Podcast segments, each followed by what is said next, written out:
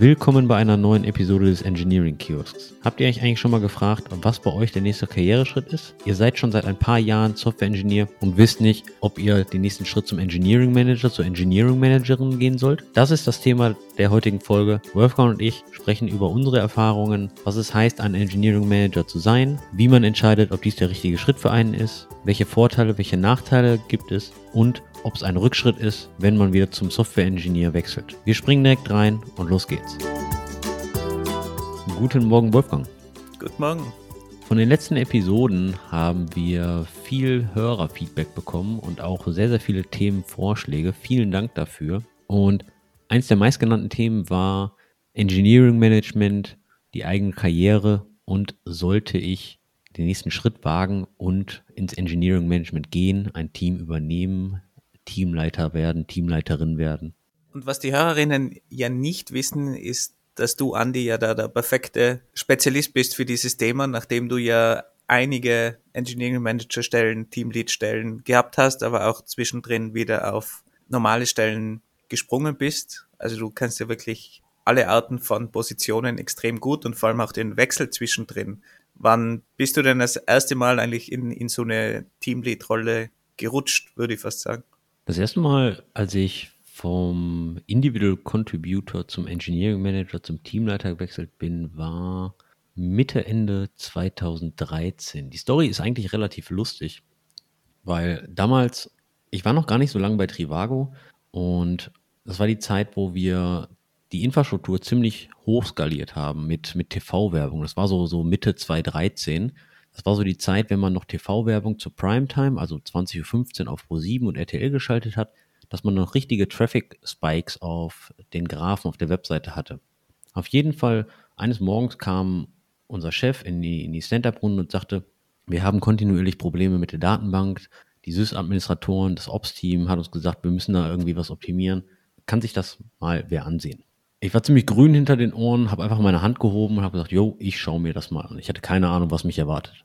Ein paar Wochen später hatte ich ein paar Probleme gelöst, ging um, um Skalierung von MySQL-Datenbanken, Query-Optimierung, sowas halt.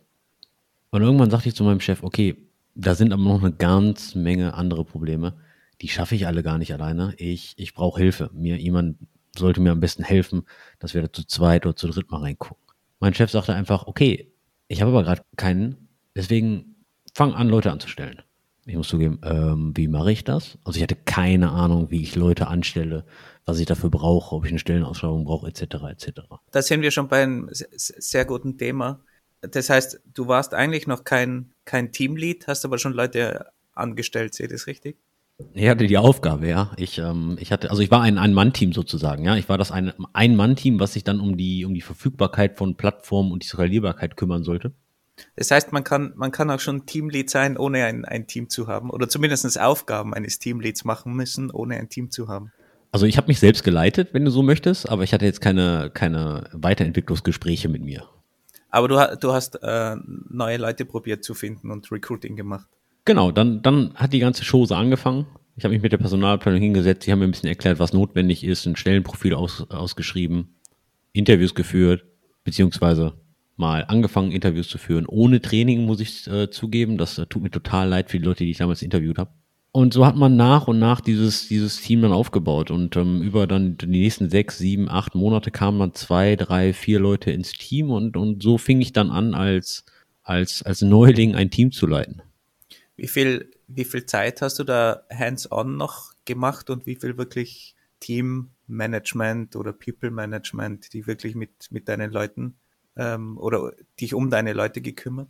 Die Anfangszeit war schon sehr, sehr hands-on getrieben. Auf der einen Seite natürlich, weil ich noch selbst noch nicht wusste, worauf ich mich da einlasse als, äh, als Teamlead und was dann eigentlich mein richtiger Job ist. Weil am Anfang dachte ich, okay, wir holen so ein paar Leute und arbeiten einfach an den Problemen zusammen. Deswegen war die erste Zeit schon sehr, sehr hands-on getrieben, aber auch, weil ich die neuen Leute natürlich in die, in die Problemthematik mit einarbeiten musste. Wie lang, wie lang warst du da davor schon hands-on als Individual Contributor unterwegs? Circa vier bis fünf Jahre, also auch ähm, äh, vor Trivago in meinem vorherigen Job. Würdest du sagen, das ist eine Zeitspanne, die, die Sinn macht, dass man dann überwechseln kann zu so einer anderen Position? Oder war das zu früh, zu spät? Das ist eine sehr gute Frage, habe ich eigentlich gar keine Antwort drauf. Ich denke, ich denke, es hilft, wenn man ein, wenn man von der Domäne, von der Problem, von der Problemdomäne, die das Team beackert, eine Ahnung hat, aber ich denke, das ist nicht 100% notwendig. Ich würde, vier bis fünf Jahre ist, glaube ich, schon eine, eine okayische Zeit. Mehr schadet, glaube ich, nie. Es gibt aber sehr wahrscheinlich auch Leute, die, die deutlich besser sind als, als ich in meinem Job und das auch nach einem Jahr hinkriegen. Denke ich schon. Wenn du jetzt rückblickend betrachtest, wie du die neue Position angenommen hast, was sich am meisten geändert hat von den Arbeitsfeldern. Du hast schon erwähnt Recruiting. Ich glaube, Recruiting ist ein, ein Riesenpunkt und für ganz viele Engineering Manager oder Teamleads ist es ein Bereich, wo sie extrem viel Zeit investieren müssen oder dürfen, wie man das auch immer sieht. Aber hat es noch andere Bereiche gegeben, die, die wichtig waren oder die, die, die sich stark geändert haben? Als Individual Contributor hatte ich immer nur die Technik im Sinn und das war, das war mein Hauptaugenmerk, ähm, gute Software zu schreiben, hochqualitative Software, die testbar ist, gute Metriken hat, etc. etc.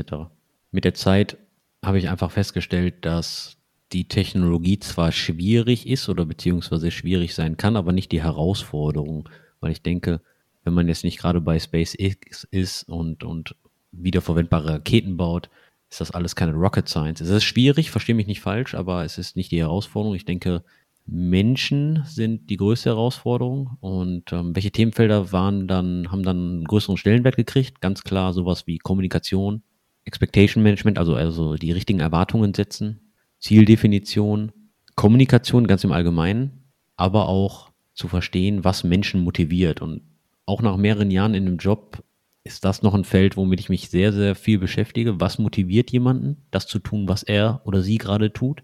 Und diese, ich würde sie fast, ich würde sie nicht esoterische Themen nennen, aber diese Metathemen, ja, die, die bekommen einen höheren Stellenwert. Empathie und ähm, genau, diese, diese Themen, die hatte ich vorher als Individual Contributor gar nicht so stark auf dem Schirm. Obwohl ich denke, als Engineering Manager oder Managerin sind das Themenfelder, wo man sich sehr, sehr stark darauf fokussieren sollte. Aber auch als Individual Contributor, wenn man, wenn man die Leiter hochgeht, das bedeutet Senior Engineer, Staff Engineer, Principal Engineer, umso mehr Erfahrung man hat, umso weniger Code schreibt man eigentlich, umso mehr implizites Leadership sollte man da auch übernehmen, wo die Themen dann wieder, wieder reinspielen. Wolfgang, mich würde mal deine, deine Sichtweise auf diese Frage interessieren. Ich meine, du bist direkt von der Uni gekommen. Du bist 2016 bei Trivago eingestiegen, direkt als Engineering Manager. Hat sich, hat sich für dich groß was geändert? Natürlich hat sich, hat sich für mich stark was geändert. Ich habe zwar davor, ich war ja auch als, als Freelancer ähm, viel unterwegs und habe da in größeren Projekten mit Freelancern zusammengearbeitet und das Projektmanagement auch gemacht. Auch auf der Uni macht man klassisches Projektmanagement und kleinem anderen Ausmaß und du arbeitest mit Studenten zusammen. Also es war mir jetzt nicht alles komplett fremd. Aber so ein klassisches Team zu übernehmen, war natürlich auch für mich komplett neu, muss ich zugeben. Und war sehr froh, dass, dass Trivago mir das Vertrauen geschenkt hat damals. Also bin in einer ähnlichen Situation gewesen wie du eigentlich am Anfang, dass es sehr neu für mich war. Also du hast ein existierendes Team übernommen, richtig? Ja, korrekt. Ich glaube, es waren schon irgendwie sechs, sieben Leute oder so vorhanden und das habe ich übernommen, dann natürlich auch ausgebaut und da hat sich dann natürlich einiges geändert. Aber so habe ich gestartet. Es war aber auch für mich jetzt insofern neu, dass mir diese ganzen Themen neu waren, weil zum Beispiel klassische One-on-One-Meetings mit Leuten, die machst du als Freelancer nicht. Die, die, machst du auch mit Studenten weniger, dass du einfach über nicht technische Sachen sprichst, sprichst und mehr über Dinge, die dich beschäftigen, wenn du wirklich Fulltime in einem Team arbeitest. Kann, kannst du mal ganz kurz für die Hörer erklären, was ein One-on-One-Meeting ist und warum das sinnvoll ist? Warum sollte man das tun? One-on-Ones sind regelmäßige Treffen oder Meetings. Im deutschsprachigen Raum nennt sich das öfters Mitarbeitergespräch oder Schurfix. Da gibt es mehrere Varianten davon. Meiner Erfahrung nach ist es dann eher weniger regelmäßig, sondern nur einmal im Jahr oder so. Es gibt natürlich auch, Gott sei Dank, mittlerweile bessere Firmen, die das auch regelmäßiger machen. Und ich glaube, das ist auch sehr wichtig von so einem 101, dass es wirklich regelmäßig stattfindet. Also zum Beispiel alle zwei Wochen würde ich mal sagen oder vielleicht sogar wöchentlich, je nachdem. Und das ist eigentlich einfach ein, ein Meeting, eine fixe, geblockte Zeit, die man zusammen hat als Manager mit dem jeweiligen Teammitglied. Und in diesem Meeting kann man einfach alle Sachen ansprechen. Probleme, man kann sich aber auch Feedback holen, Coaching. Man hat natürlich als Manager auch die Möglichkeit, da dementsprechend steuernd einzuwirken oder halt auch das Feedback zu geben. Also es ist wirklich ein offenes Gespräch und beide Seiten sollten sich da wirklich einbringen und Themen klären, die halt aktuell gerade wichtig sind, egal von welcher Seite oder was es betrifft. Teamzusammenarbeit, aber auch durchaus technische Sachen, wenn es äh, gerade wichtig ist. Also es ist sehr frei und nicht hart definiert, aber meiner Meinung nach extrem wichtig, dass es das gibt, regelmäßig einfach, um zu checken, ist man am richtigen Weg, Gibt es irgendwo Sachen, die man ändern muss oder wo will ich mich hinentwickeln, dass man auch das mit dem Manager äh, bespricht und da dementsprechend Hilfe bekommt, Support, dass man da einfach eine, eine gute Zusammenarbeit hat. Und vor allem, wenn die Teams größer werden oder die Firmen größer werden, ist es einfach wichtiger, weil man sich nicht mehr tagtäglich trifft und so eng zusammenarbeitet, dass man diese Möglichkeit vielleicht in anderen Bereichen hat, sondern dass man halt einfach eine geblockte Zeit hat, alle zwei Wochen, halbe Stunde, Stunde, um da einfach diese ganzen Dinge zu besprechen. Jetzt hattest du gesagt, du hast ein existierendes Team von sechs bis sieben Leuten übernommen und dass du es ausgebaut hast. Und jetzt sprichst du auch von One-on-Ones, die du mit den jeweiligen Teammitgliedern hast. Das bedeutet Einzelmeetings. Das klingt mir nach einer ganzen Menge, nach einem recht großen Zeitinvestment, was du pro Woche aufbringst. Wenn du mit sechs, sieben Leuten jeweils ein One-on-One hast, jede Woche und du hast das Team noch ausgebaut. Also zu Spitzenzeiten hatte ich mal 25 Reports, Direct Reports, das heißt Leute, mit denen ich eigentlich direkt zusammenarbeiten hätte sollen, ist meiner Meinung nach absolut Harakiri, würde ich niemandem empfehlen, ist auch keine gute Struktur. Aber da sieht man dann sofort, wenn du 25 solche One-on-Ones regelmäßig halten musst. Erstens hast du zu wenig Kontakt natürlich mit den Leuten, aber auch die Zeit, die, die da einfach drauf geht, um diese ganzen Meetings zu machen, das ist extrem viel und man hat dann einfach viel zu wenig Zeit, um, um, um andere Sachen, äh, um sich um andere Sachen zu kümmern. Also ich glaube, One-on-Ones sind sehr, sehr wichtig, aber sind auch ein großes Zeitinvestment und ich sage bewusst Investment, weil man bekommt auch viel zurück dafür. Aber ich glaube, das ist ganz, ganz wichtig, dass man das als, als Manager dementsprechend einplant und das kostet auch viel Zeit. Wie, wie kam es zu der Situation, dass du auf einmal 25 Direct Reports hast? Also ich meine von 6 bis 7 auf 25. Ja, das war natürlich in dieser extremen Wachstumsphase bei, bei Trivago und es waren einfach viel zu wenig Leads vorhanden und wir haben zwar probiert, auch Leads zu recruiten, ist aber natürlich extrem schwierig, gute zu finden. Und es ist einfach sehr, sehr stark gewachsen, das ganze Team. War auch eine andere Struktur, muss man dazu sagen. Also es war jetzt nicht, dass ich da irgendwie dann technisch noch involviert gewesen wäre. Aber trotzdem war das auf lange Sicht natürlich nicht haltbar und haben wir dann auch, auch sehr schnell geändert, dass da andere Teamleads Teile übernehmen, weil mit der Größe funktioniert das einfach auf Dauer nicht mehr. Was würdest du sagen, wenn jemand neu als Engineering Manager einsteigt, beziehungsweise einsteigen möchte oder Engineering Managerin einsteigen möchte? Was ist eine gute Teamgröße zu starten für, für jemanden, der das neu macht? Ich glaube, es gibt zwei Varianten, wie man in so eine Rolle reinwachsen kann oder wie solche Rollen normal entstehen. Also es gibt entweder schon Teams, die einen neuen Lead brauchen, warum auch immer, oder so wie in deiner Variante, wo man einfach reinwächst. Man sieht, okay, da braucht es mehr Leute, wir wollen noch mehr Leute anstellen und dann wird man so langsam in diese Rolle reingeschoben. In beiden Varianten würde ich auf jeden Fall sagen, man sollte mit weniger Leuten anfangen. Ich glaube, es gibt jetzt kein Minimum oder so. Aber ich glaube, man sollte jetzt keine 15 Leute übernehmen, wenn man da überhaupt keine Erfahrung drin hat. Also es wäre schon besser, das Ganze kleiner zu starten, weil dann hat man auch mehr Zeit und auch weniger Risiko. Weil wenn du einfach mit zehn Leuten zusammenarbeitest, dann hast du einfach extrem viele Probleme. Es sind von zehn Leuten und wenn du die dann alle in irgendeiner Form bearbeiten musst oder mit, mit den Leuten sprechen musst, das, das ist für den Anfang wahrscheinlich einfach zu viel. Also ich würde schon empfehlen, irgendwie mit keine Ahnung, drei Leuten oder so, das ist sicher eine, eine gute Größe, mit der man verstarten kann und langsam in die, in die ganze Sache reinwachsen kann. Ja, da stimme ich zu. Aber wenn wir jetzt nochmal auf, auf unsere Anfänge zurückgehen, wir waren ja beide in dieser Situation, dass es relativ neu war für uns. Woher hast du denn die Informationen bekommen, was du was du überhaupt machen musst oder wie, wie das Ganze funktioniert. Hattest du einen, selber einen guten Lead oder hast du die Informationen irgendwo anders herbekommen? Das ist mir jetzt total peinlich zu sagen, aber das war knallhartes Learning by Doing, was ich inzwischen ganz anders machen würde. Und wie erzähle ich, erwähne ich gleich. Aber wenn man in der neuen Position ist, ist man natürlich auch wieder motiviert. Oder beziehungsweise die Motivation steigt natürlich an. Man setzt sich selbst sehr hohe Erwartungen. Man will den Job ja gut machen. Und was macht man in der Regel? Man fängt an zu googeln, wenn man keine Ahnung hat über ein Thema. Und am Anfang habe ich mir ziemlich viele Blogposts durchgelesen, was man tun sollte, was man nicht tun sollte. Und habe mich ein bisschen daran orientiert.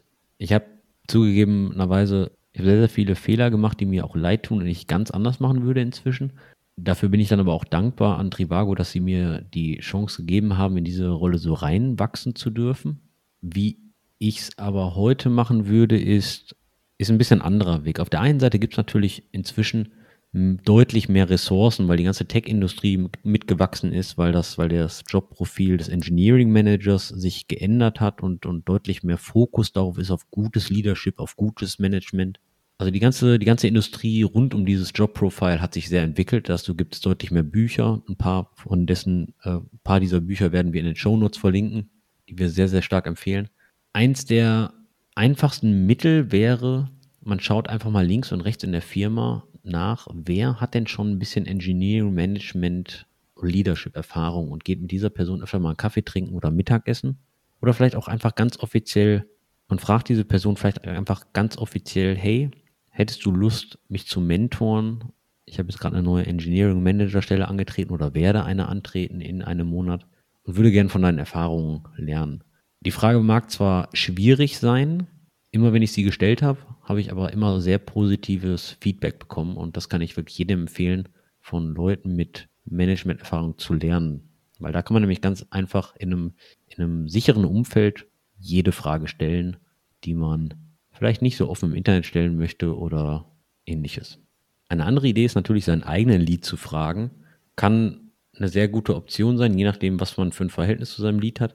Wenn das natürlich eine stark wachsende Firma ist, da kann es sein, dass der eigene Lead auch nicht so viel Erfahrung hat.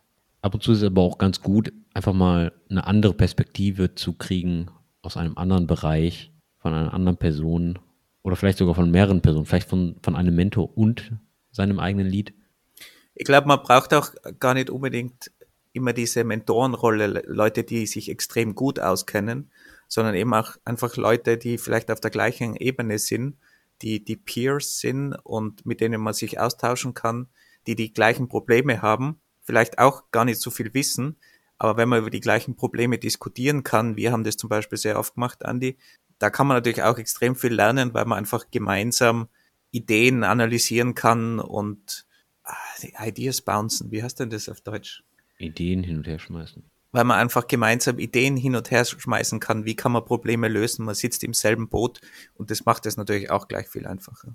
Sehr, sehr guter Einwand. Die ganze Thematik nennt sich Peer Coaching. Praktisch kann sowas so aussehen. Ihr macht zweiwöchentlich ein Ein-Stunden-Meeting mit allen Engineering-Managern in der Firma, beziehungsweise oder mit einer kleinen Gruppe mit fünf Leuten, je nachdem, wie groß die Firma ist, und redet einfach über Probleme. Es ist halt ein sicherer, sicherer Ort. Es sind alles Leute, die haben dieselben Herausforderungen. Und dort könnt ihr euch wirklich gegenseitig Ideen und Tipps geben, wie man diese Probleme lösen kann, diese Herausforderungen lösen kann, weil Diverse Manager haben diverse Erfahrungen gemacht. Bei Trivago wird das unter anderem auch von der Personalabteilung getrieben, was ich, was ich sehr begrüßt habe. Es kostet in der Regel sehr wenig Aufwand, sehr wenig Vorbereitung, bringt aber der ganzen Organisation eine ganze Menge Vorteile. In einer großen Firma wie, wie Trivago war das natürlich strukturell auch ganz anders möglich. Wir hatten da Agile Coaches, die das unter Umständen auch unterstützt haben oder wo es halt auch so viele Leute waren, dass da einer wirklich die Moderation übernehmen hat können. Wenn man jetzt das runterbricht auf kleinere Firmen, es muss nicht immer so perfekt organisiert sein. Ich glaube, da ist es auch okay, wenn man zu dritt einfach einen Kaffee irgendwo trinkt, gemütlich und über die Probleme spricht. Also man braucht es nicht immer so, so groß aufziehen, natürlich. Man kann es auch klein starten. Aber ich glaube, es ist ganz wichtig, dass man eben grundsätzlich die, das Netzwerk sich aufbaut zu anderen Leuten, die das gleiche Problem haben. Und so wie man sonst sein Netzwerk aufbaut, äh, sein technisches Netzwerk zu anderen Programmierern, so muss man das eben in einer anderen Position dann auch mit den ähnlichen Leuten in einem ähnlichen Umfeld machen. Es gibt natürlich jetzt auch noch das Problem, bei ganz kleinen Firmen, dass es vielleicht gar keine Peers gibt, mit denen man sprechen kann. Aber auch da kann man wieder nach außen gehen. Man kann sich überlegen, vielleicht hat man in seinem Netzwerk irgendwo Leute, die in einer anderen Firma in der gleichen Position sind. Und es ist durchaus auch üblich, das Firmengrenzen überschreitend zu machen mit einer anderen Firma und man kann da normalerweise auch sehr offen, vielleicht sogar teilweise noch offener über Probleme sprechen, vor allem wenn es ein kleines Team ist, weil dann kennen, kennen sich die Leute nicht und es ist auch einfacher drüber zu sprechen. Also man kann da auch wirklich nach außen gehen oder auch versuchen, Leute einfach mal anzuschreiben in seinem Netzwerk und üblicherweise sind die Leute eigentlich sehr offen dafür, weil man ja gegenseitig sich bereichert und auch vom anderen jeweils wieder was zurückbekommt. Kleiner Tipp, wenn ihr ein sehr lautes Organ habt, macht das am besten nicht in der Bahn oder im Starbucks. Das sind alles Informationen, die mit der großen Öffentlichkeit am besten nicht geteilt werden sollten. Bevor wir da jetzt zu sehr in, in, in die Details der Arbeit eines Engineering Managers abdriften, vielleicht nochmal zurückgehend, hast du für dich damals, also es hat sich eher so angehört, du, du bist einfach reingerutscht und wurdest auch fast gar nicht gefragt. Aber wenn jetzt Leute vor dieser Entscheidung stehen, soll ich in so eine Position rein? Soll ich in so eine Manager-Position rein? Hast du irgendwelche Empfehlungen, wie man diese Entscheidung für sich einfacher treffen kann? Weil ich glaube, ganz grundsätzlich ist es ein großes Problem für viele Techniker. Soll ich überhaupt in so eine Manager-Rolle rein? Ist es eine Promotion, die ich da habe, in, in eine höhere Position? Macht es Sinn? Soll man dazu sagen? Soll man darauf hinarbeiten? Hast du irgendwelche Tipps dafür? In der Tat, ich kann mich jetzt gerade gar nicht mehr so dran erinnern, ob ich die damals die Entscheidung so bewusst getroffen habe oder nicht. Aber ähm, um die Frage zu beantworten, ich würde gerne einen Mythos mal entzaubern und zwar der Wechsel vom Software Engineer zum Engineering Manager ist keine Beförderung. Er ist ein ganz klarer Jobwechsel, weil es sind einfach zwei unterschiedliche Jobs mit zwei unterschiedlichen Prioritäten. Und die zwei Prioritäten wären? Meines, meiner, meiner Definition nach, ein Software-Engineer ist die Hauptaufgabe, das Hauptziel, die Vision der Firma mittels Technologie, mittels Software nach vorne zu treiben. Das bedeutet ganz praktisch gesagt, Software zu entwickeln, Software zu designen, Software zu maintainen. Die Aufgabe eines Engineering Managers ist auf der einen Seite Menschenführung, auf der anderen Seite Strategieführung.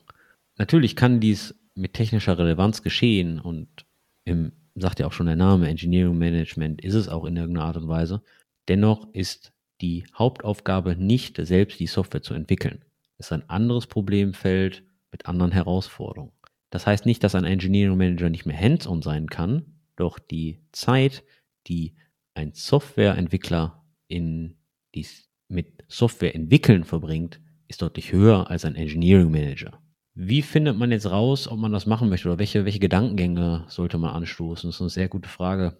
Ich denke, als erstes sollte man sich die Frage stellen, ob man offen dafür ist, neue Felder kennenzulernen. Das bedeutet, viel in Kommunikation zu investieren, viel in das Verständnis zu investieren, was Menschen antreibt, wie man diese weiterentwickeln kann, aber auch sich deutlich mehr mit dem eigenen Business der Firma beschäftigt. Womit verdienen wir Geld? Was sind mögliche Wege, um die Firma erfolgreicher zu machen? Das sind, das sind alles Bereiche, in denen Software-Engineers zwar auch aktiv sein sollten, jedoch das Zeitinvestment, welches von Engineering Managerinnen Manager und Managerinnen da investiert wird, ist deutlich höher als von Software Engineers. Also wenn man offen dafür ist, diesen Weg zu gehen, dann, dann hat man schon ganz gute Voraussetzungen. Jetzt ist die Frage, ja, hey, ich habe aber keine Antwort auf die Fragen, wann weiß ich das denn? Ich würde jedem empfehlen, wenn ihr die Chance habt, mal ein Team zu übernehmen, tut das, macht es für sechs bis zwölf Monate und entscheidet dann. Nach einer Woche kann man das nicht sagen, nach zwei Wochen und nach einem Monat kann man das auch nicht sagen. Man braucht wirklich Zeit, weil auf der einen Seite ist man am Anfang ein bisschen überfordert und hat ganz viele neue Eindrücke und alles ist noch neu und spannend und shiny. Aber irgendwann werdet ihr damit klarkommen, die, diese Herausforderung zu meistern und dann, dann beginnt das Operative, dann beginnt das, wo, wo ihr euch wirklich mit dem Skill von People Management auseinandersetzen könnt. Und da erfahrt ihr erst, ob euch das Spaß macht. Ich hatte die Tage ein Gespräch mit einem, mit einem ehemaligen Teammitglied von mir, er hat die Firma gewechselt und er ist jetzt seit circa einem Jahr, so immer so zehn bis zwölf Monate Engineering Manager und er hat mir, hat mir über Instagram geschrieben und sagt, hey Andy, ich habe mal eine Frage zum Engineering Management. Irgendwie in letzter Zeit schreibe ich nur noch Dokumente und connecte Leute. Ist das richtig? Ist das Engineering Management? Ich habe die Nachricht gelesen und musste ein bisschen grinsen, weil er war auch eine Person, die sehr, sehr viel Hands-on gemacht hat. Und es ist natürlich ein, ein, ein kompletter Wechsel, wie man die Zeit auf der Arbeit verbringt. Eins, eins muss man sich bewusst werden als Engineering Manager. Der Feedback Loop ändert sich. Was meine ich damit? Als Software Engineer fixt man Bug, man entwickelt ein Feature, deployt das auf Produktion, geht auf Produktion und testet es. Da ist der Feedback Loop teilweise Minuten.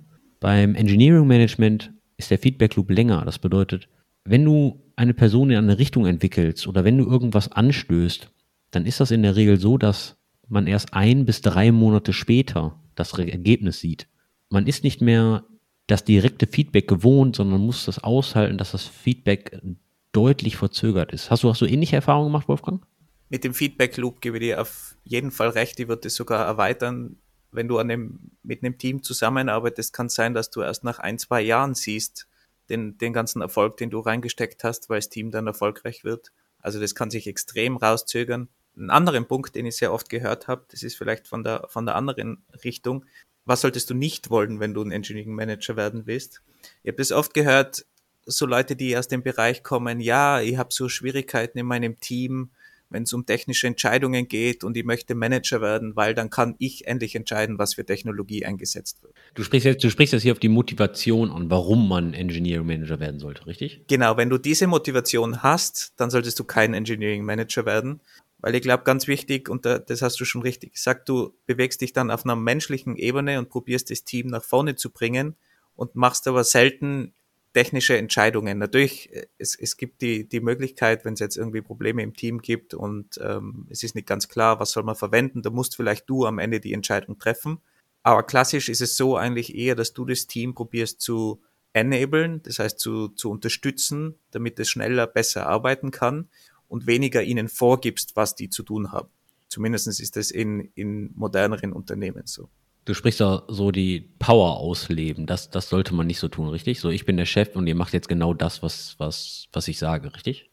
Genau, ich glaube, du hast dann danach eigentlich weniger Power in dem Sinne. Also du kannst natürlich extrem viel bewegen, aber du hast weniger oder solltest weniger Einfluss auf die, auf die Leute nehmen. Solltest dich eher zurückhalten und versuchen, dass dieses Team möglichst gut arbeiten kann, schnell vorankommt und da geht es nicht darum, dass du alle Entscheidungen triffst und die dann nur wie die Minions vor sich hinarbeiten und dir die Klassen schreiben, die du entscheidest. Würdest du sagen, das ist der Unterschied zwischen Management und Leadership? Da kommen wir jetzt natürlich in, eine, in einen ganz anderen Bereich ähm, von Engineering-Kultur, aber ich würde auf jeden Fall sagen, das ist ein Unterschied und das ist auf jeden Fall die präferierte Variante meiner Meinung nach, mehr Leadership zu zeigen und weniger Management. Denkst du denn, es ist ab und zu auch notwendig, einfach mal ein Machtwort zu sprechen und die Diskussion zu stoppen und einfach zu sagen, wir gehen jetzt diesen Weg? Es gibt sicher Situationen, da, da muss man das auf jeden Fall machen. Je nachdem, wie weit du im Team noch involviert bist, glaube ich, kannst du entweder wirklich die technische Entscheidung treffen, aber die bessere Entscheidung wäre wahrscheinlich dem Team einfach zu helfen, eine Entscheidung zu finden und da vielleicht den Weg vorzugeben oder beim Weg behilflich zu sein. Wie kommt man denn eigentlich zu einer Entscheidung? wo das ganze Team dann am, im Endeffekt äh, dahinter steht. Aber es gibt natürlich ganz oft Situationen, wo sich dann einfach zwei, zwei Lager bilden in einem Team und da muss man dann früher oder später einfach eingreifen, weil sonst das Team wahrscheinlich zu keiner Entscheidung kommen würde und, und ewig lang nur streitet oder sich noch mehr Mauern bilden im Team und das natürlich für, für das ganze Team negativ automatisch dann endet. Ich habe die Erfahrung gemacht, dass es gar nicht so einfach ist, ein solches Machtwort zu sprechen. Und dass ich in dem Job als Engineering Manager es auch zu Situationen kommen kann, wo ich wirklich nervös bin, wo ich, ich würde schon fast sagen, ein bisschen Angst habe, diese Sache auszusprechen oder in diese schwierige Konversation hereinzugehen. Hattest du auch schon mal Situationen, du kannst vielleicht mal ein oder zwei Situationen beschreiben, wo du, wo du, wo du richtig nervös warst, weil du wusstest, okay, es steht mir eine schwierige Konversation hier bevor und wie du dich da verhalten hast? Du sprichst da, glaube ich, einen ganz einen wichtigen Punkt an die Verantwortung, weil wenn du eine Managerrolle annimmst, dann hast du mehr Verantwortung und diese Verantwortung bedeutet dann auch, dass du zum Beispiel Leute entlassen musst oder dass du wirklich schwierige Gespräche führen musst, weil bei jemandem die Performance zum Beispiel nicht stimmt oder irgendwie Probleme im Team sind. Und das ist alles andere als einfach. Also wer, wer glaubt, dass es einfach ist, Leute zu entlassen oder solche schwierigen Gespräche zu führen, weil man ist eh nur der böse Manager und will die Leute rauskicken, der hat wirklich da falsche Vorstellung. Das kann schon sehr an den Nerven zehren und vielleicht sogar schlaflose Nächte bereiten. Aber man kann dann natürlich auch wieder Erfolgserlebnis haben, wenn man zum Beispiel schafft, dass jemand, der irgendwie Performance-Probleme hat oder Probleme im Team hat, dass man den in irgendeiner Form unterstützt und wieder auf, auf Schiene bringt. Und das ist dann natürlich ein Erfolgserlebnis für, für alle Beteiligten, wenn dann alle wieder happy sind in ihrem Job und gemeinsam im Team weiterarbeiten können und das Team einfach super Leistung, Leistung erbringt. Dann ist das wirklich was, was Schönes, aber das kann natürlich dauern und kann extrem viel schwierige Gespräche, Nervosität, andere Dinge mit einschließen, die man da am Weg hat. Es ist ein harter Weg, aber man kann da natürlich auch dann Erfolgserlebnisse haben am Ende. Aber es sind andere Erfolgserlebnisse, als man deployt irgendwas und es läuft dann was am Server.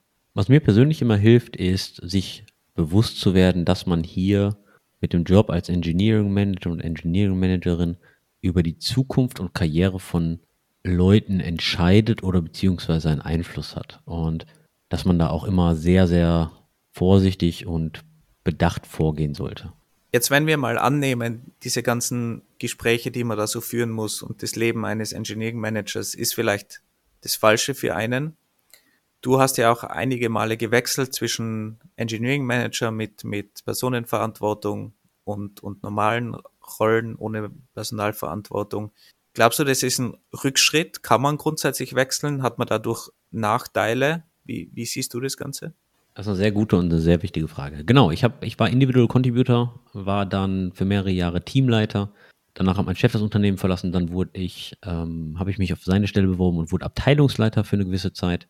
Und vom Abteilungsleiter bin ich dann wieder zurück als äh, zum Individual Contributor, zum Software Engineer. Das war komplett meine Entscheidung.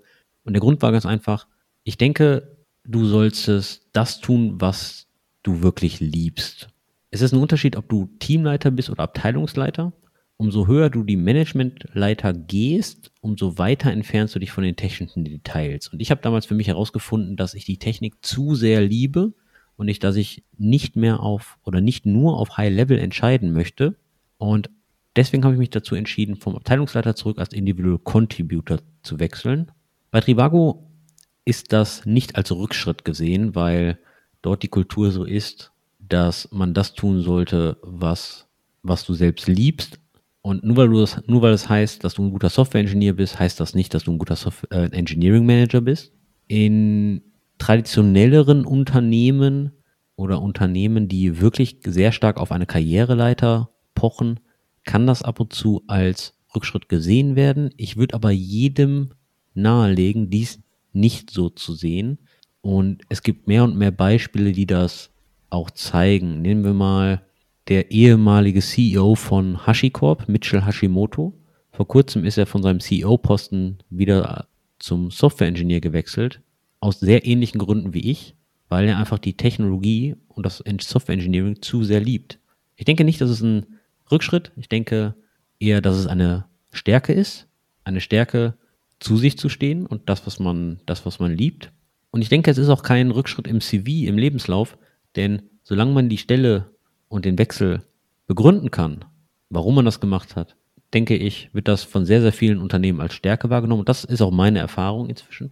Es hilft einem sogar auch, wieder zu wachsen, weil umso länger man in der Engineering Manager Position ist, desto mehr kommen so Fragen auf wie, das ist doch nicht so kompliziert, warum dauert das so lange? Und ja, als Software Engineer habe ich diese Frage auch gehasst. Inzwischen weiß ich, man verliert einfach den Blick fürs Detail. Und wenn man dann wieder als Individual Contributor arbeitet, dann merkt man, oh, das ist doch deutlich komplexer und bedarf mehr Arbeit, weil der Teufel im Detail steckt. Und dann ist man sich mehr und mehr bewusst, dass man diese Frage einfach nicht stellen sollte, warum es so lange dauert. Wir können da auch einen Blog-Eintrag verlinken von einem Kollegen von uns bei Trivago, der genau durch, durch diese Achterbahn gegangen ist, sage ich mal, und das auch in einem schönen Blogpost verwandelt hat dass ihm das am Ende eigentlich sehr viel gebracht hat, dieser, dieser Wechsel, dieser, dieser Rückschritt, wenn man bösartig so ähm, nennen will, dass das also wirklich im Endeffekt sehr viel bringt und ich glaube, man muss heutzutage auch einfach weiter weggehen von diesem klassischen, von diesem klassischen Hierarchiemodell, dass man da als Entwickler anfängt, dann wird man Entwicklermanager und dann wird man irgendwie Abteilungsleiter. Und das ist die einzige Möglichkeit, die es gibt. Am Ende sollte man, glaube ich, das machen, was man natürlich am liebsten macht und dass man halt auch für die Firma einen Output liefert, dass die Firma auch am Ende was davon hat. Und das ist dann, glaube ich, auch der Firma egal, ob du das als Engineering Manager oder als Individual Contributor machst, ist, glaube ich, dann am Ende im Endeffekt egal. Was würdest du Leuten empfehlen, die den mutigen Schritt gemacht haben, Engineering Management einmal auszuprobieren, die nach sechs bis zwölf Monaten festgestellt haben, das ist nichts für mich?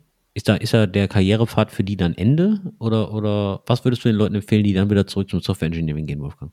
Also ich glaube, ganz wichtig ist, dass man weiß, warum er diese Position nicht will. Weil es gibt da extrem viele unterschiedliche Gründe dafür. Ich, ich kenne zum Beispiel einen, der hat Engineering Manager an den Nagel gehängt und ich glaube, dass das eigentlich der Hauptgrund war, weil er extrem schlechten Support von der Firma bekommen hat, von seinem eigenen Lead. Und dadurch war das einfach viel zu komplex und eine Aufgabe, die er nicht wirklich machen hat können. Bei demjenigen würde ich zum Beispiel empfehlen, okay, vielleicht sollte es irgendwann wieder mal probieren. Hat jetzt nicht funktioniert. Man kann wieder in die, in die IC-Rolle zurück, kann sich dort weiterentwickeln und vielleicht mal in, in, einem, in einem Jahr wieder oder in eineinhalb Jahren probiert man es wieder mal, wenn man es noch machen möchte.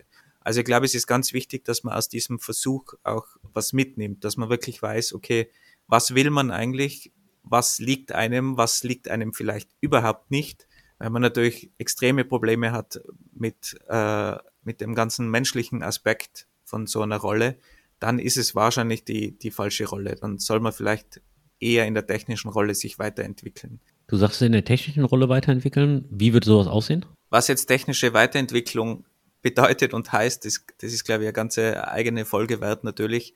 Aber ich glaube, grundsätzlich in, in gerade modernen Unternehmen gibt es ja mittlerweile wirkliche Karrierepfade, auch auf der technischen Ebene, also so, dass man halt dann Senior Engineer wird oder Principal, Staff, whatever. Äh, wir können da gerne auch mal einen Blogartikel dazu verlinken, was es da so gibt ist natürlich immer die Frage, gibt sowas in, in einer Firma? Aber man kann sich ja auch grundsätzlich technisch weiterentwickeln, ohne dass man jetzt irgendwie einen neuen Titel bekommt. Also auch wenn die Firma kleiner ist, kann man ja da durchaus wachsen im technischen Umfeld und kann dann zum Beispiel Tech Lead in einem Team sein oder das Ganze halt auf technischer Ebene äh, betreuen, ein, ein Team oder ein, ein Projekt, ohne dass man automatisch Personalverantwortung hat oder halt wirklich Engineering Manager wird. Also es gibt glaube ich, in fast allen Firmen irgendwo Möglichkeiten, dass man in seiner Rolle wächst und in größeren Unternehmen natürlich mittlerweile auch wirkliche Karrierepfade, wo man dann auch einen Titel dazu bekommt, dass man, wenn man wächst. Und wenn es die Strukturen in eurer Firma noch nicht gibt, scheut nicht, diese Strukturen zu schaffen bzw. anzustoßen, dass das Management oder die Personalabteilung mal drüber nachdenkt.